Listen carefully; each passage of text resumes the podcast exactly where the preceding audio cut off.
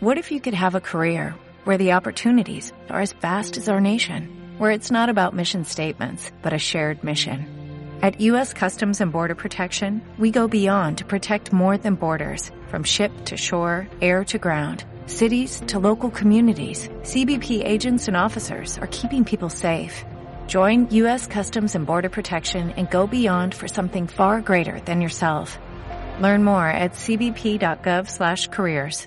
Hoy este, me gustaría que me acompañaran abriendo sus Biblias en el primer libro de Samuel. Primera de Samuel, capítulo 15. Vamos a, aprender a través de esta porción de la palabra algunas cosas que, que nos revela Dios a través de, de la vida de Samuel. ¿Quién no sabe quién es Samuel? ¿Quién no sabe? Yo sé que la mayoría sabemos la historia de Samuel. ¿Quién nunca ha escuchado de Samuel? ¿Hay alguien aquí? ¿Nunca has escuchado de Samuel? ¿Hay una persona que no ha escuchado de Samuel? ¿Otra persona que no ha escuchado de Samuel? Bueno, ya hay dos personas al menos que no han escuchado de Samuel. Entonces ahorita hacemos una pequeña introducción, pero me gustaría poder leer la porción de la palabra primero. Dice, después Samuel, los estamos en el capítulo 15, en primera de Samuel, versículo 1, ¿ya están ahí? ¿Sí? Ok, dice, después Samuel, Samuel, perdón, dijo a Saúl, Jehová me envió a que te ungiese por rey sobre el pueblo de Israel. Ahora pues, está atento a las palabras de Jehová. Así ha dicho Jehová de los ejércitos, yo castigaré lo que hizo Amalek a Israel al oponérsele en el camino cuando subía de Egipto. Ve pues y hiere a Amalek y destruye todo lo que tiene y no te apiades de él, mata hombres, mujeres, niños y aún a los de pecho, vacas, ovejas, camellos y asnos. Versículo 4. Saúl pues convocó al pueblo y les pasó revista en Telaim doscientos mil de a pie y diez mil hombres de Judá. Y viendo Saúl, eh, perdón, y viniendo Saúl a la ciudad de Amalek, puso emboscada en el valle. Me brinco hasta el 7. Y Saúl derrotó a los amalecitas desde Ávila hasta llegar a Shur, que está al oriente de Egipto, y tomó vivo a Agag, rey de Amalek, pero a todo el pueblo mató a filo de espada. Y Saúl y el pueblo perdonaron a Agag y a lo mejor de las ovejas y del ganado mayor, de los animales engordados, de los carneros y de todo lo bueno, y no lo quisieron destruir, mas todo lo que era vil y despreciable destruyeron. Y vino palabra de Jehová a Samuel diciendo, me pesa haber puesto por rey a Saúl, porque se ha vuelto de en pos de mí y no ha cumplido mis palabras. Y se apesadumbró Samuel y clamó a Jehová toda aquella noche. Madrugó luego Samuel para ir a encontrar a Saúl por la mañana. Y fue dado aviso a Samuel diciendo, Saúl ha venido a Carmel y he aquí, se levantó un monumento y dio la vuelta y pasó delante y descendió a Gilgal. Vino pues Samuel a Saúl y Saúl le dijo, bendito seas tú de Jehová, yo he cumplido la palabra de Jehová. Samuel entonces dijo, pues qué valido de ovejas y bramido de vacas es este que yo oigo con mis oídos. Y Saúl respondió, de Amalek lo han traído porque el pueblo perdonó lo mejor de las ovejas y de las vacas para sacrificarla a Jehová tu Dios, pero lo demás lo destruimos.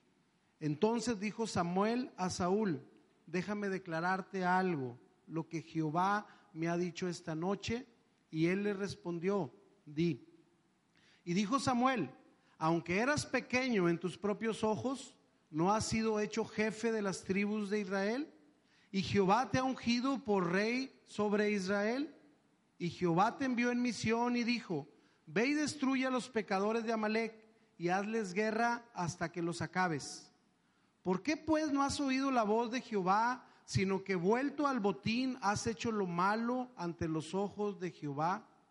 Y Saúl respondió a Samuel, antes bien he obedecido la voz de Jehová y fui a la misión que Jehová me envió. Y he traído a Agag, rey de Amalek, y he destruido a los amalecitas. Mas el pueblo tomó el del botín ovejas y vacas, las primicias del anatema, para ofrecer sacrificios a Jehová tu Dios en Gilgal. Y Samuel dijo, se complace Jehová tanto en los holocaustos y las víctimas en que se obedezca a las palabras, perdón, como en que se obedezca a las palabras de Jehová. Ciertamente el obedecer es mejor que los sacrificios y el prestar atención que la grosura de los carneros. Porque como pecado de adivinación es la revelación y como ídolos e idolatría la obstinación. Por cuanto tú desechaste la palabra de Jehová, Él te ha desechado para que no seas rey. Señor, confiamos en tu Santo Espíritu hablándonos en esta mañana. Para mí es importante poder empezar, eh, para los que nunca habían escuchado la historia de Saúl, Saúl es el primer rey del pueblo de Israel. Él es ungido por rey, ahí lo veíamos en el pasaje, en el primero. Él es ungido por, por rey, o sea, Samuel fue el que ungió a Saúl. Así que si tú escuchas a Samuel el día de hoy, Samuel era un profeta. El primer rey, que es Saúl, vivió en el tiempo de los profetas. El profeta tenía una función muy particular. El profeta era el hombre que Dios había elegido para hablar su voluntad al pueblo o a quien él lo enviase. El profeta era el que hacía de heraldo de Dios y él comunicaba todo lo que Dios quería revelarle a los hombres. Era una comunión con Dios a través de las palabras del profeta las personas que recibían la palabra del profeta era una palabra que cuando el profeta realmente era un profeta veraz de Dios, terminaba cumpliéndose. ¿Ok? Entonces es importante que podamos también entender un panorama bíblico. Estamos en el Antiguo Testamento, en los tiempos donde era necesario que para que los hombres, las mujeres y todos los seres humanos pudieran alcanzar misericordia de Dios, al menos el pueblo de Israel, que era el que se le había dado este, la ley, tenían que presentar sacrificios, holocaustos, tenían que ellos sacrificar este, animales, sangre inocente para pagar las culpas de ellos mismos, del pueblo, las iniquidades. A veces se daban otros tipos de sacrificios, pero era un tiempo donde había necesario el derramamiento de sangre y que los holocaustos los presentaran y alcanzaran perdón de sus pecados. Es importante. Pero es importante entender el panorama bíblico. Porque muchas veces llegamos a este punto de la Biblia, sobre todo las personas que apenas están comenzando a leer y de repente tú puedes llegar al punto de decir, bueno, eso pasó hace mucho tiempo. ¿Y qué influencia puede tener en mi presente, en la vida de un rey? Entonces, ¿cómo es que nosotros podemos embonar en el panorama bíblico ¿Y cómo es que Dios nos puede hablar a través de una vivencia de un rey que fue desechado a causa, ahí lo leíamos, de su obstinación y de su rebeldía? Y es ahí donde a mí me encanta entender que la palabra en el panorama bíblico va apuntando todo hacia la redención de Cristo. Entonces Saúl es un rey desechado por Dios a causa de su obstinación y a causa de su rebeldía, pero si nosotros vemos a Saúl como algo ajeno a nosotros, nos podemos perder de la enseñanza que la palabra quiere dar a nuestro corazón. Yo pudiera decir el día de hoy que todos nosotros somos Saúl. Sin excepción de nadie, todos somos desechados de Dios hasta que nos alcanzó la gracia, la misericordia y la salvación en Cristo. Lo decía ahorita cuando empezábamos los tiempos de adoración. Todos estábamos muertos. La muerte desde el principio en el Edén, que es el estar excluido de Dios, de su gloria, de su presencia. Todos estamos muertos desde el momento que no tenemos una relación íntima de amor con Dios. Pero la gracia y la misericordia nos alcanzó. Entonces, si hoy vamos a hablar de Saúl, quiero que entiendas que Saúl eres tú, con Cristo o sin Cristo. En Cristo redimido y con la esperanza de no seguir siendo o viviendo como Saúl vivió pero sin Cristo, completamente perdido, completamente desechado y apartado de su presencia por siempre. Entonces hoy la palabra tiene que hacer esos dos efectos. Para los que hoy no han creído en Jesús como su único, suficiente Señor y Salvador, el mensaje es que la condición del corazón de Saúl, la mala noticia es que es la condición de tu corazón. Rebelde y obstinado ante los ojos de Dios. Y si hoy estás en Cristo y tu esperanza y tu fe se te ha sido entregada y tu corazón hoy palpita por ese amor que has recibido de Dios, déjame decirte que tu lucha diaria es con una tendencia igual al corazón de Saúl. Así que ya sea salvación o ya sea fortaleza y esperanza, que podamos aprender la condición de nuestro corazón a los ojos de la palabra en la vida de Saúl es el propósito de la enseñanza del día de hoy. Entonces vámonos, vamos más o menos comprendiendo hacia dónde vamos. Y si no, pues ánimo, este, a ver si más adelante le entendemos, ¿ok? Es importante. Para mí, desde el principio, el verso 1 declara cómo es que Dios es el que nos escogió. Dios escoge a Saúl, Dios es el que pide que Saúl sea rey, Dios es el que manda a, Samuel a ungir a Saúl como rey, pero hay algo que tenemos que comprender. O sea, cuando yo digo que nos tenemos que poner en el lugar de Saúl, es que si Dios nos ha escogido para ser, no parte de Él, para ser, eh, cuando Dios nos invita a ser parte de su familia, recibimos muchos beneficios. Son muchos los beneficios que la palabra nos enseña cuando Dios nos hace sus hijos. Lo cantábamos en el último cántico, Dios nos da una identidad y un valor incalculable e inmerecido, pero muchas veces la condición pecaminosa de nuestro corazón nos empuja a solamente desear, querer y aceptar los beneficios, ¿sí? Pero las responsabilidades que conlleva también el ser un hijo de Dios son cosas que en realidad no procuramos tanto. Saúl fue llamado y se le dio un nombramiento de rey. ¿Te imaginas tú que de ser nada, de ser nada, de repente Saúl está buscando unas burras que se le perdieron y al ir a estar buscando esas burras, de repente va y da allá con Samuel en una obra soberana de Dios. Pero Samuel, cuando Saúl llega ahí con él, él ya lo estaba esperando. Es más, Samuel le tenía a Saúl un kilo de ribeye de la San Juan preparada para él. O sea, ahí dice, o sea, la mejor porción del sacrificio, Samuel lo había reservado para Saúl. Y de repente, al llegar y encontrarse con el profeta, con el hombre de Dios, él solamente iba a preguntar por las burras que se le habían perdido y le iba a llevar una ofrenda para recibir ese beneficio, se encuentra con que lo invitan a participar del banquete, un banquete que era exclusivo, que no cualquiera tenía acceso, estaba limitado para unos cuantos de todo el pueblo de Dios. Saúl llega tal vez todavía oliendo a, vaca, a burro, yo no sé a qué olía Samuel, pero él era ganadero o era granjero y de repente lo invitan a sentarse a la mesa de los príncipes y de los, bueno, no había reyes, pero de las más altas jerarquías del pueblo de Israel a compartir la mejor porción del sacrificio.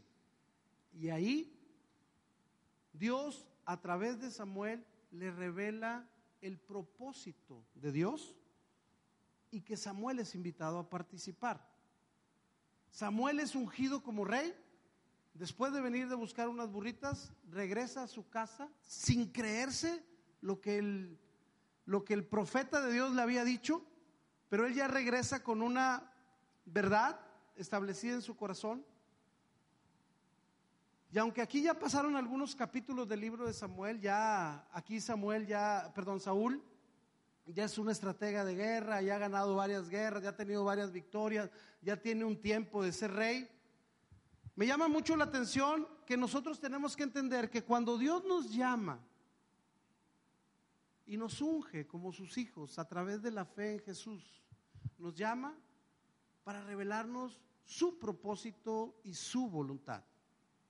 Es el propósito de Dios y su voluntad a lo que hemos sido llamados a participar. Y como igual que Saúl, hemos sido llamados a ser reyes, dice la palabra, y sacerdotes. Somos de una jerarquía celestial a través de la herencia que recibimos en Cristo. Somos coherederos juntamente con Cristo, dice la palabra. Entonces, para mí es importante que podamos comprender que cuando Dios nos llama a ser parte de su familia, son muchas las riquezas de su gloria. Dice la palabra que Cristo tuvo que hacerse pobre para que nosotros pudiésemos tener todas esas riquezas celestiales. Él tuvo que hacerse maldición para que nosotros pudiéramos tener las bendiciones de la palabra. Él tuvo que ser el sacrificio para que tú y yo pudiéramos ser los redimidos. Pero Dios nos ha llamado a entender que en Él tenemos un propósito y que la voluntad que Dios revela a sus hijos es clara, precisa, concisa, detallada. Pero lo que nos va a estorbar es el corazón que tenemos aún muchas veces en nuestra humanidad como el de Saúl. ¿Cómo, se, cómo le pusiste ahí? Obediencia y no sacrificio. ¿Qué será más importante para Dios, el sacrificio o la obediencia, hermanos? Entonces, ¿por qué no lo obedecen? Nadie dijo nada. ¿Por qué no lo obedecemos? Hablamos en plural. ¿Por qué no lo obedecemos? Pues una de las razones que hoy nos vamos a dar cuenta es porque muchas veces somos o seguimos permitiendo que ese viejo corazón de Saúl siga trabajando en cada uno de nosotros. Fíjate lo que dice el pasaje. Una vez que Samuel le dijo a Saúl, Jehová me envió a que te ungiese por rey sobre su pueblo Israel. Ahora pues, ¿qué dice? Está atento, o sea, escucha. ¿Qué es lo que tienes que escuchar? Las palabras de Jehová. Así ha dicho Jehová de los ejércitos. Yo castigaré lo que hizo Amalek a Israel al oponérsele en el camino cuando subía de Egipto. Dios le está declarando a Saúl que él va a cumplir una sentencia de un juicio que ya había hecho y que a través de él, o sea, Saúl estaba recibiendo la instrucción que él iba a ser el brazo ejecutor de la sentencia de Dios. Él iba a ser el artífice, el instrumento usado por Dios para ejecutar su juicio sobre el pueblo de Amalek. Había algo que el Señor tenía en contra del pueblo de Amalek. Ahorita vamos a, ver la palabra que nos enseña de Amalek, pero para no perder el hilo, dice el verso 3, ve pues y hiere a Amalek, destruye todo lo que tiene y no te apiades de él. Mata a hombres, mujeres, niños y aún los de pecho. O sea, aún a Samuel, si hubiera sido de Amalek, le tenían que haber cortado, no Samuel el profeta, mi hijo Samuel, le debieron haber matado si era del pueblo de Amalek. Vacas, ovejas, camellos y asnos. Si tú te encuentras este pasaje y no entiendes el panorama de la Biblia, tú puedes decir, wow, o sea, Dios es terrible. Es imposible que el Dios que hoy predican de amor pueda mandar a alguien a hacer esto. Pero es la importancia de realmente conocer la Biblia en su totalidad y que sea la misma Biblia la que se defienda en el por qué. Pero para mí lo que yo quiero resaltar al decir esto es que Saúl recibió instrucciones específicas. Se le dijo el por qué iba a hacer las cosas, se le dijo qué es lo que tenía que hacer y se le dio cada una de las instrucciones que él tenía que cumplir. Dios no le dio una responsabilidad a Saúl que fuera algo que él no comprendiera. ¿Te parece eso similar a tu vida? Dios nos habla a través de su palabra de una forma precisa, concisa. A través de su palabra, Él nos especifica cada uno de los mandamientos y cada una de las cosas que nosotros tenemos que hacer. De tal manera que la Biblia, su palabra, cumple y abarca cada una de nuestras vivencias y necesidades. No hay algo que tú hoy puedas estar viviendo que la Biblia no lo cubra. Y si tal vez el conocimiento hoy no está en ti, es importante entender que la misma Biblia nos enseña que para eso Dios ha diseñado un cuerpo de Cristo, para enseñarnos, para complementarnos. Pero las instrucciones son específicas, ¿sí? ¿Sí son específicas? O sea, Saúl recibió, le dijo, ve pues, hiere a Amalek, o sea, Amalek es el pueblo, y destruye todo lo que tiene. ¿Qué es lo que tenía que destruir? Todo. ¿Hay alguna excepción? ¿Hay un paréntesis? ¿Hay letras chiquitas? No te apiades de él, o sea, no te apiades de Amalek, mata a hombres, mujeres, niños, aún los de pecho, vacas, ovejas, camellos y asnos. Todo.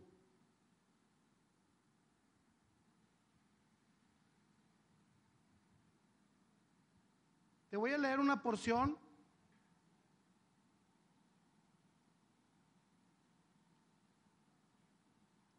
Dice la, la palabra, Deuteronomio 25, 17, 19. Si gustas anotarlo o buscarlo, Deuteronomio 25, 17, 19. Dice, acuérdate de lo que hizo Amalek contigo en el camino cuando salías de Egipto de cómo te salió el encuentro en el camino y te desbarató la retaguardia de todos los débiles que iban detrás de ti. Cuando tú estabas cansado y trabajado y no tuvo ningún temor de Dios, por tanto, cuando Jehová tu Dios te dé descanso de todos tus enemigos alrededor, en la tierra de Jehová tu Dios te da por heredad para que las poseas, borrarás la memoria de Amalek debajo del cielo, no lo olvides. Hay otro pasaje que me gustaría leer. Entonces vino Amalek y peleó contra Israel en Refidim y dijo Moisés a Josué, escogen los varones y sal a pelear contra Amalek. Mañana yo estaré sobre la cumbre del collado y la vara de Dios en mi mano. E hizo Josué como le dijo Moisés peleando contra Amalek y Moisés, Aarón y Hur subieron a la cumbre del collado y sucedía que cuando alzaba Moisés sus manos Israel prevalecía, mas cuando él bajaba su mano prevalecía Amalek, y las manos de Moisés se cansaban, por lo que tomaron una piedra y le pusieron debajo de él, y se sentó sobre ella Aarón y Hur, y sostenían sus manos el uno del otro, de un lado y de otro. Así hubo pues en sus manos firmeza hasta que se puso el sol. Y Josué deshizo a Amalek y a su pueblo a filo de espada. Y Jehová dijo a Moisés, Escribe esto para memoria en un libro y di a Josué que reharé del todo la memoria de Amalek debajo del cielo. Y Moisés edificó un altar y llamó su nombre Jehová Nisi, como mi suegra, Nisi. Y dijo, por cuanto la mano de Amalek se levantó contra el trono de Jehová, Jehová tendrá guerra con Amalek de generación en generación. ¿Ok? Me tomé el tiempo para hacer este paréntesis. Amalek era un pueblo belicoso, ¿sí? Si tú buscas la definición o el significado de Amalek, es pueblo que lame, es pueblo belicoso, es división. Hay varias definiciones que vas a encontrar. Los amalecitas son descendientes del aborrecido Esaú. Cuando los israelitas iban saliendo de camino de, cuando habían sido libertados de Egipto, iban hacia la tierra prometida, los de Amalek les salieron en el camino y les pusieron una emboscada. Mataron hombres, mujeres y niños cuando el pueblo de Dios estaba cansado. Y esto generó la ira de Dios en contra del pueblo de Amalek. Hubo una batalla, una batalla épica, ahí está nombrada, donde Aarón, este, Hur, fortalecieron las manos y los brazos de Moisés, y mientras las manos de Moisés estaban en alto, la victoria prevalecía. Pero aunque ese no es el tema, me gustaría que pudiéramos comprender un poquito en, el, en un panorama general lo que sucedió. Amalek, hoy podemos decir que es todo lo que se opone en contra nuestra para alcanzar el propósito al que hemos sido llamados en Dios. Dios nos ha llamado, tenemos una identidad en Él, pero tenemos una voluntad revelada a través de su palabra y que nuestra victoria consiste en que cada día estamos viviendo una lucha, una lucha en contra de que el reino de Dios se establezca en nuestra vida y en nuestro corazón, pero hay cosas que siempre se están oponiendo a ello. El espíritu de Amalek es todo lo que quiera venir a robar o a sabotear el propósito del cumplimiento de la voluntad de Dios en mi vida. Y esto es lo que estaba ahí en el corazón de Saúl y que muchas veces sigue estando en nuestro corazón. Saúl había recibido una orden de parte de Dios. La orden era ir y destruir por completo a Amalek. No tenía que dejar absolutamente nada. Dice el verso 7. Y Saúl derrotó a los amalecitas desde Ávila hasta llegar a Chur, que está al oriente de Egipto. Fíjense lo que sucede aquí. Empecemos a poner atención en el corazón de Saúl, que es muchas veces nuestro corazón o la tendencia de nuestro corazón. El 8 dice, y tomó vivo a Agag, rey de Amalek, pero a todo el pueblo mató a filo de espada. Y Saúl y el pueblo perdonaron a Agag y a lo mejor de las ovejas y del ganado mayor, de los animales engordados, de los carneros y de todo lo bueno, y no lo quisieron destruir, mas todo lo que era vil y despreciable destruyeron. Vino palabra de Jehová a Samuel después de este suceso. Saúl, en ese punto de la historia, termina siendo un cumplimiento parcial de la voluntad de Dios. Mató al pueblo, al menos es lo que dice, al pueblo de Amalek, pero permitió que su rey siguiera vivo y permitió que lo mejor de sus ganados estuvieran vivos. Eso era contrario a la instrucción que él había recibido de Dios. En el momento que Saúl pecó, inmediatamente, acto seguido, ¿qué es lo que sucede? Viene palabra de Dios a Samuel. Para mí, antes de seguir, eh, de seguir a Saúl, me gustaría que pudiéramos pensar en esto en un instante. Dios nos da instrucciones específicos, específicas, perdón, en el día a día de nuestro vivir. Y no es solamente a través de la lectura de la palabra. La palabra, la lectura, el tiempo que tenemos con Dios nos ayuda a crecer y a estar sensibles a la voz y a la dirección de Dios. Pero recordemos que Jesús mismo nos prometió que cuando la fe llega a nuestra vida y creemos en Él como nuestro Señor, Salvador, Redentor, hay un sello que es el Espíritu Santo en nosotros. El mismo Espíritu, la palabra, nuestro tiempo devocional, nos empuja, nos insta a constantemente estar viviendo en la voluntad del Señor. Pero inmediatamente cuando nosotros dejamos de cumplir la voluntad de Dios, el pecado, nuestro pecado, no es desconocido para Dios. No hay algo que tú hayas hecho esta semana, pecaminosamente hablando, que Dios no lo sepa. ¿Estamos de acuerdo? Pero la pregunta es que si realmente sabemos que toda esta semana hemos hecho cosas que son pecaminosas ante los ojos de Dios, la pregunta es, ¿por cuántas de ellas has caído de rodillas pidiéndole perdón al Señor por ellas? ¿Cuántos momentos de esta semana fue tu corazón quebrantado a causa de la falta de cumplir la voluntad de Dios que se te es dada a través de su palabra, a través de su espíritu en ti? Dios es imposible que cuando estemos delante de la presencia del Señor, tú y yo podamos poner un pretexto por haber fallado al cumplimiento de su voluntad. Si existiera un aparato que yo te conectara a la cabeza y de repente ese aparato pudiera proyectar en esa pantalla tus pensamientos, ¿estarías dispuesto a que viéramos la película aquí todos con unas palomitas? ¿Quién levanta la mano y quiere ser el primero en conectarse? ¿Ya lo, traes ahí, Sari? Ya. Es proyecto piloto, este, la tecnología está moderna, pero vamos a probarlo. ¿Tú te quieres conectar? Tal vez esto es ciencia ficción, pero imagínate que cuando estés delante de la presencia del Señor, así va a ser. Lo que hoy, a causa del pecado, puede ser para ti un pretexto ante Dios, un pretexto ante la gente que está a tu alrededor.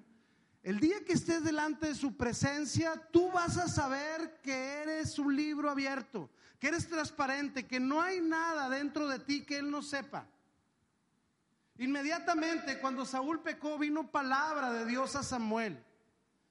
Y Samuel recibió una instrucción para ir y confrontar el pecado de Saúl, que es el mismo efecto que hoy hace la palabra y su Santo Espíritu en cada uno de nosotros, sus creyentes, sus hijos, sus adoptados. Verso 9. Y Saúl y el pueblo perdonaron a Agag, a lo mejor de las ovejas, del ganado, mayor de los animales, carneros y todo lo bueno. Y dice el 10, y vino palabra de Jehová Samuel diciendo, me pesa haber puesto por rey a Saúl, porque se ha vuelto de en pos de mí y no ha cumplido mis palabras. Y se apresadumbró Samuel y clamó a Jehová toda aquella noche. Samuel estuvo intercediendo a Dios por la vida de su rey. Yo creo que Samuel tenía una ligadura afectiva grande con Saúl y estuvo orando toda la noche. No nos dice ahí la palabra todo lo que estuvo orando, lo que estuvo pidiendo, mas sí nos dice el verso 12 el verdadero interés que Samuel tenía por encontrarse con Saúl, porque dice que madrugó, toda la noche estuvo orando, yo creo que nada más esperó la hora correcta para irse a presentar delante de él. Pero luego dice aquí que, que cuando Samuel se acercó, este Saúl, dice el 12, madrugó luego Samuel para ir a encontrar a Saúl por la mañana y fue dado aviso a Samuel diciendo, Saúl ha venido a Carmel y aquí se levantó un monumento y dio la vuelta y pasó delante y descendió a Gilgal. Vino pues Samuel a Saúl y Saúl le dijo, bendito seas tú de Jehová, yo he cumplido la palabra de Jehová. Fíjate dos efectos contrarios. Hay dos hombres diferentes en esta parte de la historia. Uno es Saúl, el rey, y el otro es Samuel, el profeta de Dios. En estos dos hay un contraste en los diferentes corazones. Samuel estuvo clamando a Dios toda la noche para que Dios tuviera misericordia de Saúl. Pero Saúl, por nada, absolutamente nada, tenía un sentimiento de temor, de vergüenza o de arrepentimiento. Y es ahí donde tenemos que ver nuestro corazón. El pecado cauteriza nuestra mente, endurece nuestro corazón, nos engaña y nos pone en un lugar muy peligroso, hermanos, muy peligroso. Y es por eso que tenemos que comprender, el peligro del pecado es llevarnos a creer que el pecado no es tan malo para nosotros. No es tan malo. ¿Qué tiene de malo agarrar un totito en el Super 7, verdad? Hay muchas cosas que nosotros mismos hemos justificado, dándole ciertos grados al pecado, diciendo que algunos pudiesen ser abominables ante Dios y algunos otros aceptables, mentiritas blancas, blanquitas, esas que no pasa nada. Miento un poquito para que el cliente no se enoje tanto. Miento tantito para que mi papá no me regañe. Miento tantito para que este negocio me salga nada de arrepentimiento. Dice que cuando Samuel iba a buscar y encontrarse con Saúl, Saúl se había levantado un monumento. ¿Cómo se llamaría ese monumento? Monumento a la desobediencia. Monumento a la obstinación. Monumento a mi voluntad es mejor que la de Dios. Monumento, mis propósitos están por encima de los de Dios. ¿Qué nombre le pondrías a tu monumento, hermanos? Yo ya tengo unos para el mío. Si quieres saberlo, invítame a comer y te los platico. El pecado nos lleva, después de pecar, a hacernos monumentos y endurecernos nuestro corazón y a no generar un arrepentimiento en nuestra vida. Es por eso la importancia que tenemos que entender que tenemos de Cristo. Necesitamos a Cristo cada momento y en cada instante de nuestro existir. La tendencia del corazón de Saúl, que es la tendencia del corazón del hombre, es a jactarse que por sus propios méritos, por sus propios logros, por sus propios esfuerzos o su propia disciplina, él puede alcanzar el favor de Dios. Saúl estaba completamente insensible a su rebeldía y a su obstinación. Tal era el grado de la dureza de su corazón que se había levantado su propio monumento. ¿Cuál es hoy tu monumento, hermano? No quiero poner nombres porque luego dicen que es para ustedes. Cada quien tiene que tener el nombre de su monumento. Vino pues Samuel a Saúl y Saúl le dijo, bendito seas tú de Jehová, yo he cumplido la palabra de Jehová. Ciego el Saúl, estaba ciego. El pecado tiene el poder de cegarnos, hermano. Él estaba convencido, él se había convencido a sí mismo que él había cumplido la palabra de Dios. Muchas veces nosotros al tener una obediencia parcial a Dios, nos hemos convencido de que estamos viviendo dentro de la voluntad del Señor, siendo que Dios nos ha dado toda una lista, y no solamente la lista, sino que ha depositado su corazón en nosotros y que cada momento de nuestro existir, Él está esperando que nosotros estemos atentos, atentos. Juan en su carta dice, el mundo pasa y sus deseos, pero el que hace la voluntad de Dios permanece para siempre. El que hace cosas para Dios no es lo que dice ahí. El que hace cosas parciales para Dios no es lo que dice ahí. El que hace la voluntad de Dios es el que va a permanecer para siempre entender y escuchar cuál es la voluntad de Dios y que en su infinita voluntad nos haya invitado a participar para declararle la guerra a Amalek. Amalek, yo en vez de ponerle burras, ovejas, yo pudiera poner otros nombres. Es todo lo que se deriva de mi pecado, es todo lo que me estorba para alcanzar ese propósito en Dios, la tierra prometida, la, identidad que Dios me ha heredado a través del sacrificio de Cristo. Pero Saúl se presenta delante de Samuel y a veces así nosotros nos presentamos delante de Dios y le decimos, Señor, yo hago tu palabra. Si no fuera por Cristo, hermanos, nos caería, o sea, nos abriría la tierra y nos tragaría.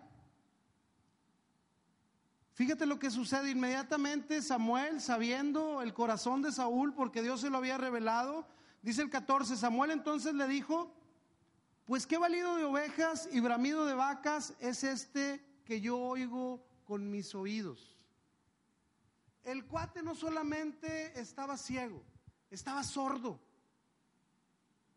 No podía oler, o sea, tú, hay una, hay una brecha donde yo voy ahí de repente en la bicicleta cuando podía, que voy hacia, la, hacia las grutas de García, y una vez me paré, se hace así como una, un, planito, y me paré ahí a descansar, y de repente estaba ahí, y me llegó un aroma así, este, como huelen los, los, donde hay así animales, ¿no? Y empecé a oír, y cuando me asomé era como una cañadita, y había ahí como unas 150 cabritos, o no sé qué era.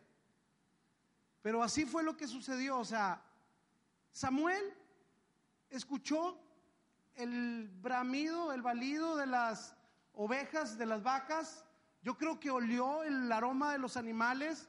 Y Saúl, todavía estando ahí la evidencia que había hecho todo lo contrario a la voluntad de Dios, él se sigue plantando en su ceguera, en su sordera, en su orgullo, en su propia obstinación, el querer hacer su propia voluntad sin ni un ápice de evidencia de arrepentimiento, hermanos.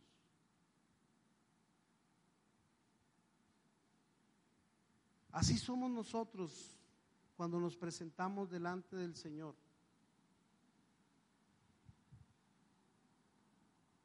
Fíjense lo que dice Saúl en el verso 15.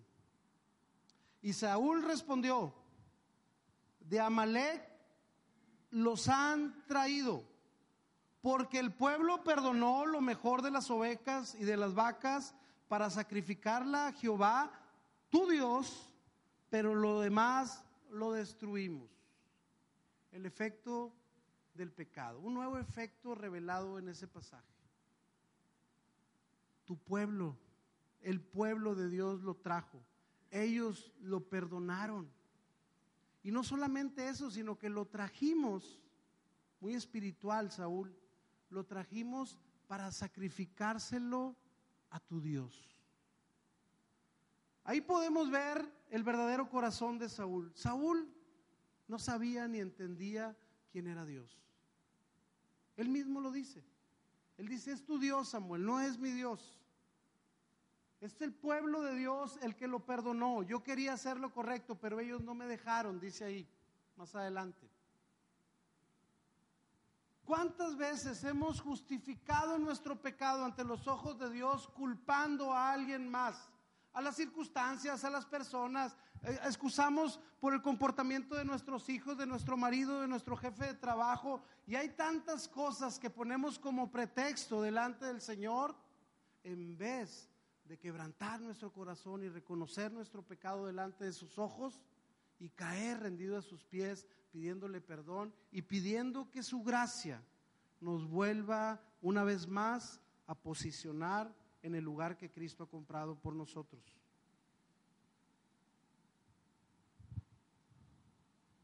El 16 fue como el hasta aquí de Samuel. Ok, ya te escuché. Pero hasta aquí es el, la voz de Dios para nosotros hoy en esta mañana. Podemos decir, no, ese Saúl era tremendo, ¿no? Realmente estaba ciego, o sea, realmente eh, era un sinvergüenza, realmente no le gustaba reconocer. Pero la verdad es que esta es la radiografía de nuestro corazón. Sin Cristo no tenemos esperanza, hermanos. Sin Cristo es imposible pensar que un corazón como este pueda ser transformado y hecho a su imagen y a la semejanza de Dios.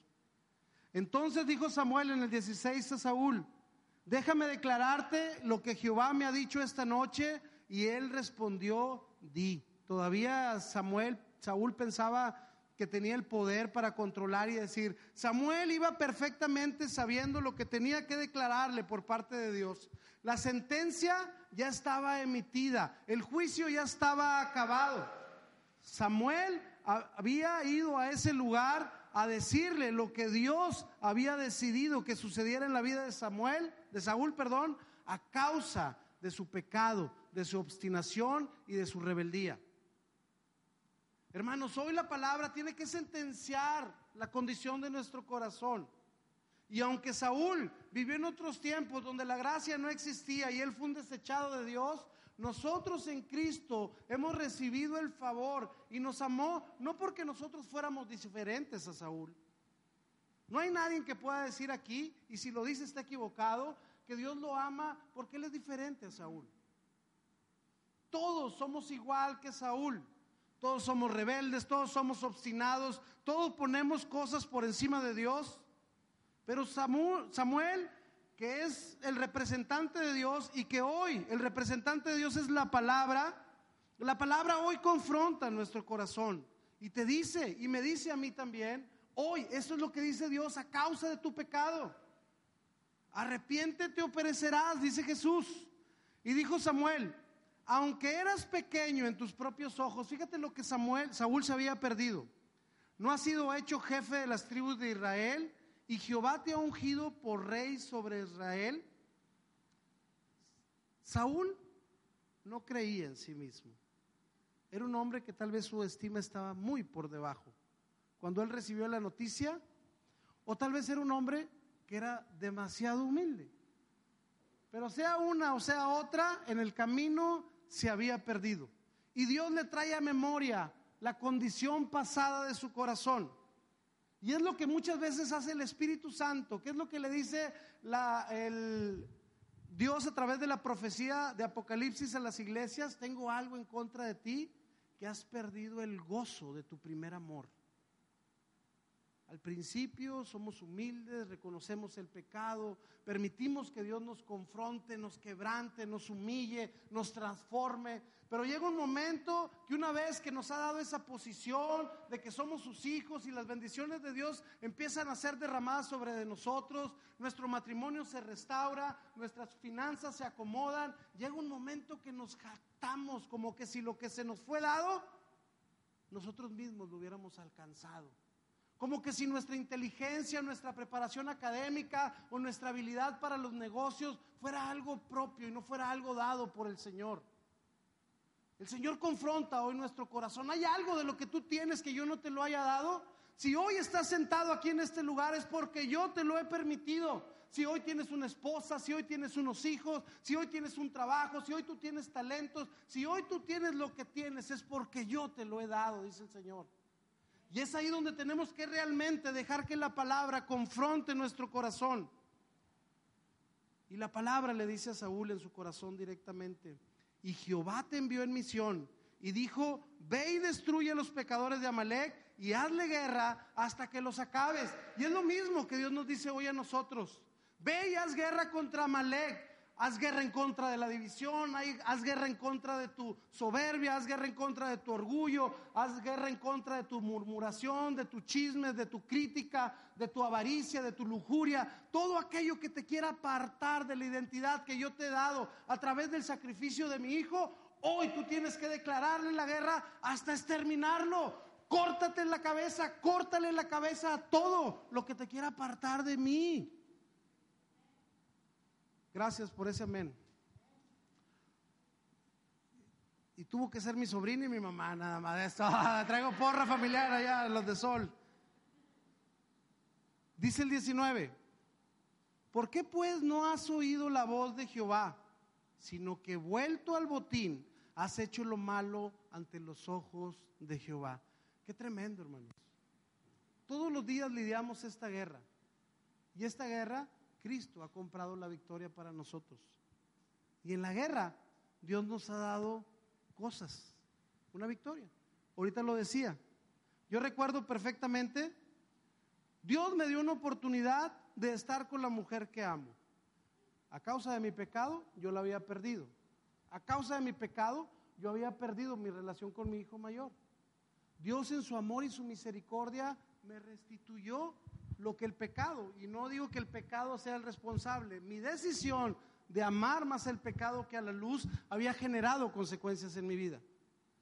Y hubo una etapa en mi vida que yo estaba tan contento con lo que Dios me había regresado que había caído en una zona de confort.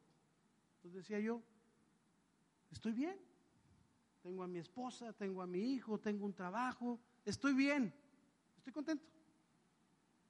Pero un día Dios confrontó mi corazón, al igual que Saúl.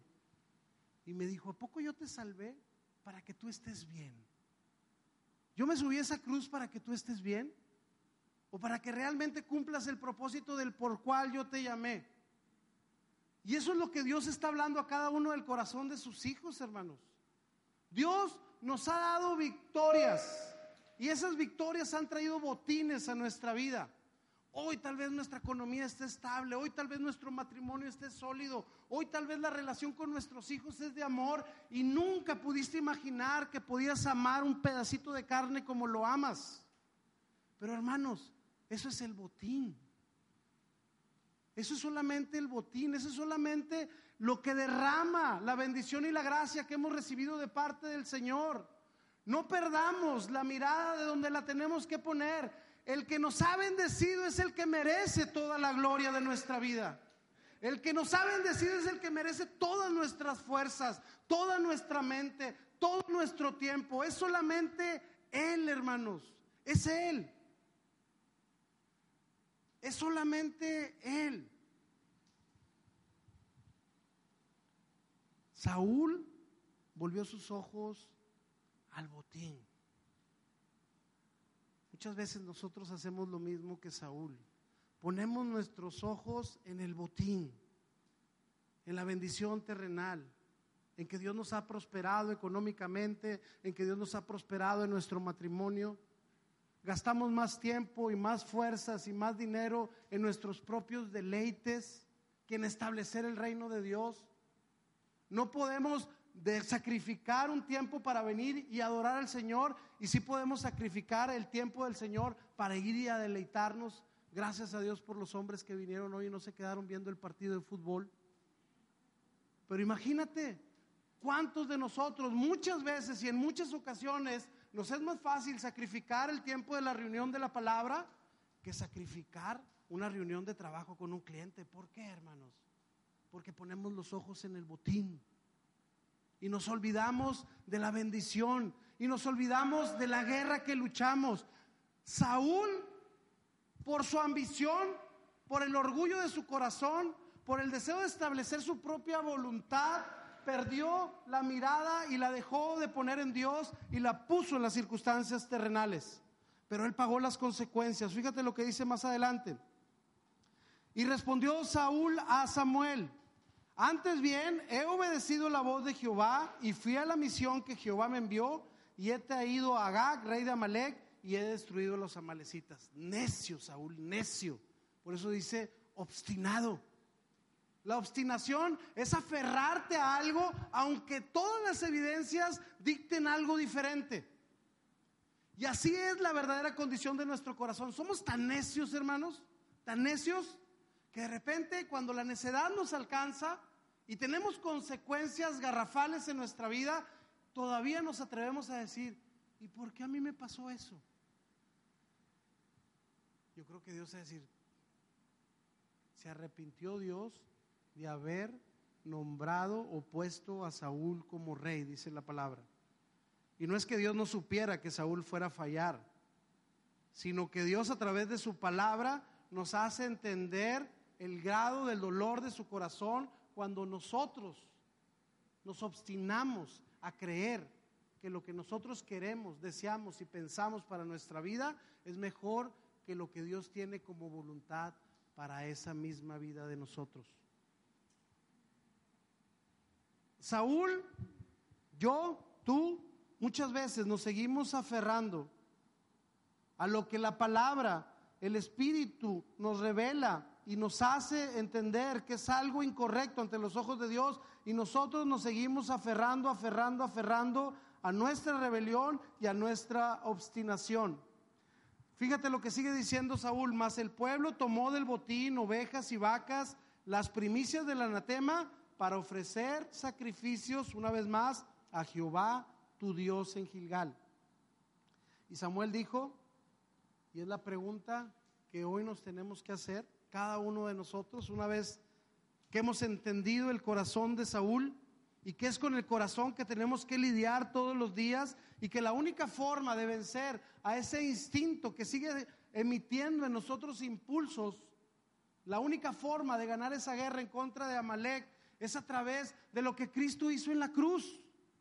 Es imposible que yo pueda vencer esa tendencia de mi corazón a vivir de una forma contraria a lo que Dios establece si no entiendo que el mediador es Jesucristo y que solamente entendiendo que estoy unido a Él en esa fe es como yo puedo vencer día con día y establecer el reino de Dios en mi corazón, en el de mi familia y en el de mi alrededor. Y Samuel dijo, y Dios te dice, Dios me dice hoy, se complace Jehová tanto en los holocaustos y víctimas como en que se obedezca la palabra de Jehová. Te lo voy a volver a leer. Se complace Jehová tanto en los holocaustos y víctimas como en que se obedezca las palabras de Jehová.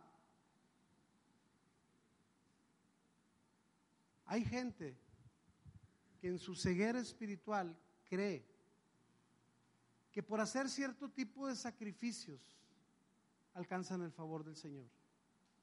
Hay gente que formas de lastimar su propio cuerpo creen que pueden alcanzar la gracia de Dios.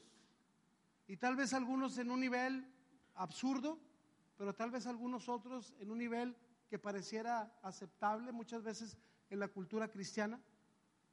Creemos que por hacer ciertas cosas, creemos que por hacer ciertos sacrificios en nuestro tiempo, en nuestros recursos, alcanzamos el favor de Dios.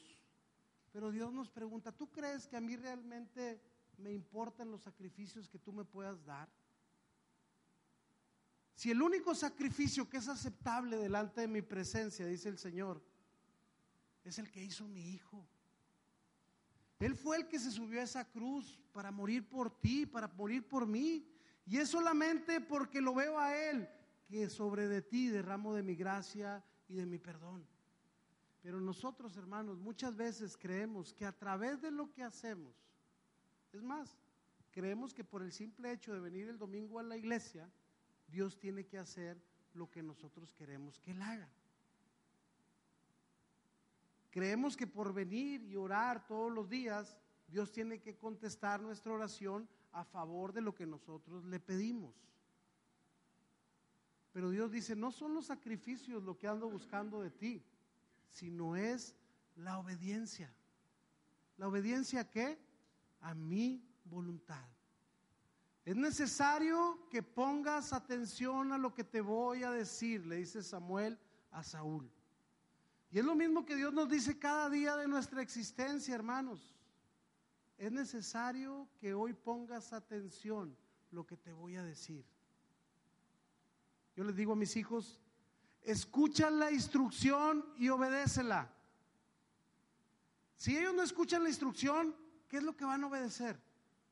Pues ni han entendido lo que tienen que hacer. Es necesario primero entender lo que Dios quiere que hagamos para después hacerlo. No puedo hacer algo sin saber lo que Dios quiere que haga. Yo puedo creer que estoy haciendo cosas para Dios, que yo le estoy presentando sacrificios agradables, pero en realidad eso no es lo que Dios quiere de mí. Dios quiere que esté atento a su voz, que busque desde lo más profundo de mi ser cuál es su voluntad. Y que una vez que yo sepa cuál es la voluntad de Dios, la cumpla. Es ahí donde hoy nuestro corazón tiene que estar exhibido a esta verdad. Entender que necesitamos escuchar la voz de Dios. Dice, ciertamente el obedecer es mejor que los sacrificios. Y el prestar atención que la grosura de los carneros. Obedecer y qué? Poner atención. Poner atención, hermanos. Ponemos atención a la voz de Dios. Realmente es más, no digo si ponemos atención, nos disponemos a escuchar la voz de Dios. A veces vamos a orar y llegamos con Dios con toda una liturgia preparada en nuestra mente y en nuestro corazón.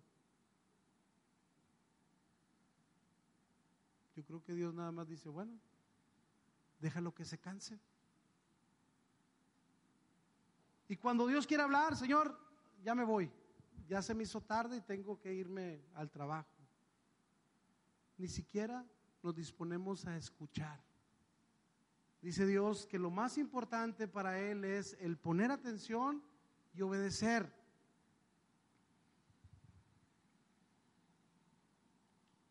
Porque como pecado de adivinación es la rebelión y como ídolos e idolatría la obstinación.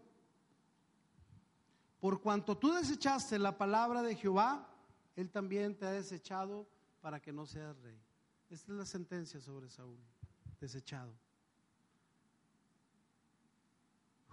¿Puedes respirar? En la gracia no somos desechados. En la gracia no somos desechados. Pero esta es la guerra que lidiamos todos los días con nuestro corazón, hermanos. Dime cómo vas a vencer esta guerra si no te dispones a escuchar la voz de Dios. ¿De dónde vas a sacar fuerzas, hermano, para pelear contra Amalek? ¿De dónde vas a sacar fuerzas si estás cansado, estás débil? No puedes hacerlo. Yo soy la vid, ustedes son los pámpanos, el que permanece en mí, este va a dar fruto, apartado de mí, nada puedes hacer, dice el Señor. ¿Cómo es que vamos a vencer la batalla que tenemos por delante si no nos detenemos a escuchar lo que Dios nos habla? Me encanta lo que leíamos antes. Moisés manda a Josué por una orden de Dios, ve y escoge varones para pelear en contra de Amalek. Nosotros vamos a subir allá a lo alto y nosotros vamos a estar ahí intercediendo. La voluntad de Dios, la vara lo representa. Dios le había dado la autoridad a Moisés para ser él delante del pueblo y ahí está Moisés en la autoridad que Dios le había dado. La misma autoridad que nosotros como hombres recibimos de parte del Señor, hermanos.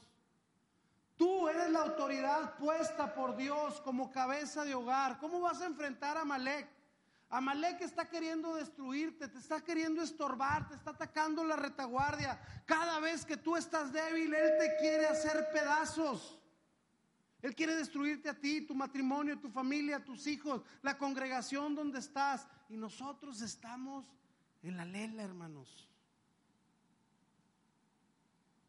Orgullosos, obstinados, buscando nuestra propia voluntad, creyendo que podemos engañar al Señor con nuestros falsos argumentos, en vez de permitir que el Espíritu Santo y su palabra desmenuce y quebrante nuestro corazón y que nos lleve a entender la necesidad que tenemos de Cristo.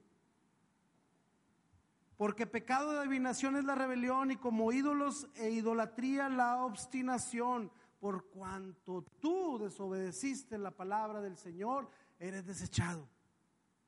Hermanos, el pecado, aunque vivamos en la gracia, sigue teniendo efectos destructivos en nuestra vida y en nuestra relación con el Señor. Mientras estemos en este mundo, el pecado sigue teniendo efectos sobre nuestra vida sigue trayendo consecuencias, sigue apartándonos de la comunión con el Señor. Y si nosotros no entendemos que tenemos que posicionarnos donde Dios nos ha puesto, donde Dios nos ha ungido, para lo que Él nos ha llamado, y entender que lo que Dios quiere no son sacrificios, son obediencia, Quiere hombres que lo busquen, hombres que se dispongan a ser guiados por Él, hombres que no se dejen llevar por las circunstancias o por lo que el mundo dice, mujeres que crean a Él, que confíen en Él, que dependan de Él, que dejen moldear su carácter y su corazón a imagen y semejanza del Señor. Y todo empieza en el núcleo de la familia, matrimonios completamente consagrados a escuchar y a obedecer la voz del Señor para impactar las futuras generaciones. Pero nosotros estamos con un corazón como el de Saúl, lleno de obstinación, lleno de rebeldía, lleno de orgullo, lleno de soberbia, buscando que Dios apruebe nuestros propios planes. Ahí es donde hoy la palabra pone cada uno de nuestros corazones. Saúl nunca entendió, hermanos. Para mí, Saúl es la representación del primer Adán. David viene a ser la representación del segundo Adán, que es Cristo, un hombre conforme al corazón del Señor. Es en esa gracia que hoy nosotros vivimos y es hacia donde nos apunta la cruz.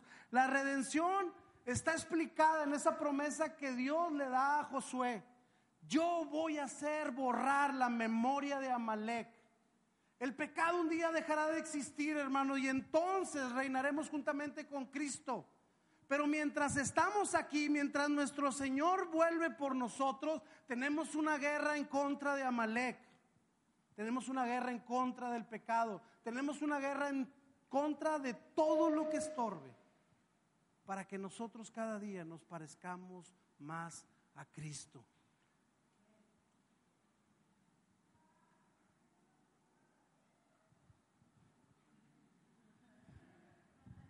Amén.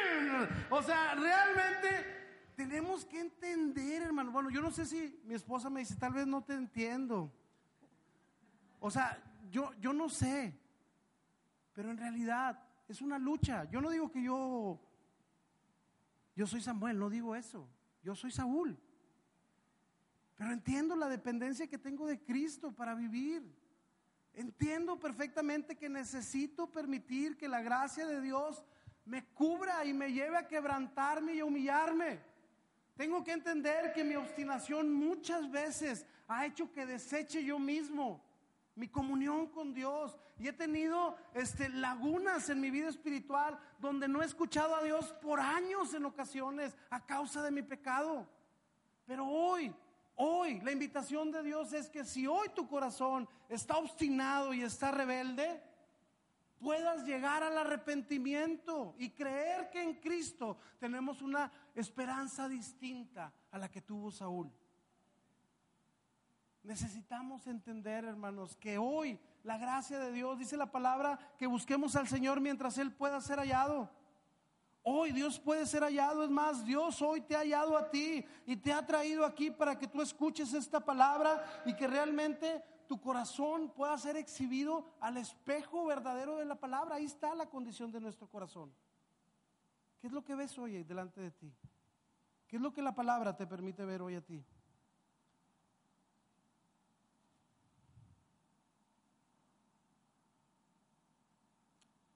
27. Y volviéndose Samuel para irse, él se asió, o sea, Saúl se agarró de la punta de su manto y éste se rasgó. Y entonces Samuel le dijo, Jehová ha desgarrado hoy de ti el reino de Israel y lo ha dado a un prójimo tuyo que es mejor a ti. La promesa de traer a Jesús a través de David como rey comenzaba la era donde todos esperábamos la venida de nuestro Redentor. Un corazón diferente, un corazón conforme al de Dios, un corazón que Dios a través del poder de la obra de redención ha sido preparado para que nosotros podamos escuchar, para que nosotros podamos estar atentos, para que nosotros podamos obedecer para que nosotros realmente podamos anhelar y desear su presencia, hermanos. Eso es lo que ha comprado Jesús en la cruz por nosotros. Los beneficios de la redención son tantas cosas. Y aunque la lucha presente en nuestro peregrinaje es en contra del pecado, la victoria está asegurada glorioso Cristo nuestro Señor y Salvador, que es por Él que tenemos una esperanza que permanece para siempre, hermanos. Y es en Él solamente en donde tenemos que poner hoy nuestros ojos. Y es en Él solamente. Dice aquí que Saúl se asió de la túnica de Samuel. Saúl se aferró a lo material. Él no quería que se le quitara el reinado, nunca se arrepintió, jamás mostró un arrepentimiento, él se estaba aferrando a las cosas del mundo. ¿Qué diferencia con Cristo? Y él no escatimó siendo Dios a cosa cual aferrarse, sino se despojó a sí mismo teniendo una muerte humillante de cruz. ¿Para qué? Para que a través de ese sacrificio tú y yo pudiéramos reinar y ser reyes, no desechados, sino coronados presentemente y eternamente solamente por el poder de su gracia y de su amor funcionando en cada uno de sus hijos. Que esa hoy sea nuestra esperanza, hermanos, saber que no somos desechados y que Cristo nos amó primero, nos escogió para Él y hoy somos parte de su reinado, desde el presente hasta la eternidad. Pero hoy, hermanos, posicionémonos en el lugar al que Dios nos está llamando. Disponte a escuchar su voluntad, disponte a poner atención a su palabra y que de ahora en adelante esa sea la motivación para terminar. Platiqué con una persona hace un par de semanas y él decía, estoy viviendo un proceso complicado. Sé que todo lo que hago en mi vida está mal, porque sé que el Espíritu Santo me dice que estoy mal. Pero no puedo dejar de hacerlo. Yo decía, wow, qué terrible. Yo le dije, ok, cuando pecamos hemos tomado decisiones y esas decisiones han generado compromisos y muchas veces no sabemos cómo romper esos compromisos. Tal vez hoy tú estás inmerso en ese trajín de tu pecado y hoy tú puedes decir, o sea, Dios me ha estado llamando a que deje cosas por Él, pero ¿cómo puedo dejar de trabajar 15 horas diarias si debo más de lo que gano? Es un ejemplo. Eso lo causó tu pecado. Pero el creer que tú mismo puedes quitar la consecuencia de tu pecado es un error bíblicamente. Es fe. Si hay algo que tú puedes hacer por ti mismo, eso no es fe, hermano. La fe tiene que ir un plano de lo que es imposible para nosotros y que solamente se hace posible en Dios. Yo le dije, mira, tú no te preocupes de eso. Solamente preocúpate a escuchar la voz del Espíritu Santo cada mañana. Si el Espíritu hoy te dice, no vayas a trabajar, quédate a orar, hazle caso. Si el Espíritu hoy te dice, no vayas a ver ese cliente, tú hazle caso. Si el Espíritu te dice, hoy ve e inviértele ese tiempo a tu esposa, tú hazle caso. Y empieza a dar pequeños pasos que el Espíritu de Dios te va diciendo y Él se va a encargar de arreglar tu situación. Y es así como tenemos que vivir, hermanos. Tal vez hoy el pecado, nuestra obstinación, nuestra rebeldía nos ha puesto en una posición donde ni siquiera sabemos cómo salir de ella. Tenemos situaciones tan complicadas en nuestra vida que no sabemos cómo dar pasos hacia atrás. Hermano, ríndete al Señor y créele a Él. Hoy Dios confronta nuestro corazón para entender la necesidad y dependencia que tenemos de Él para ser salvados. Esa es la salvación, lo que era imposible para nosotros, Cristo lo hizo posible a través de su sacrificio. Que hoy nuestra mirada pueda estar en el Señor y que sea lo que sea que hoy nos aparta de poder escuchar y obedecer su voluntad, confiemos en que Él lo va a volver a restituir en nuestra vida. Vamos a ponernos de pie para terminar ya, hermanos.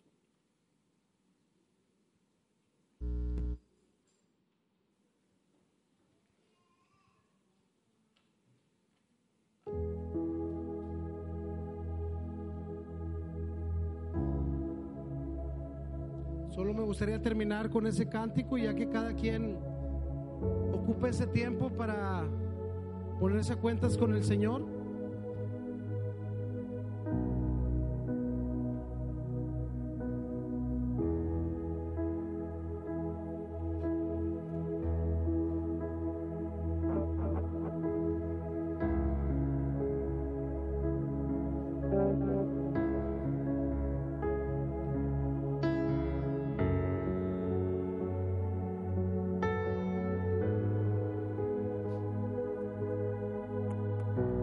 Puede cantar conmigo, no tengo nada para ofrecer, Señor.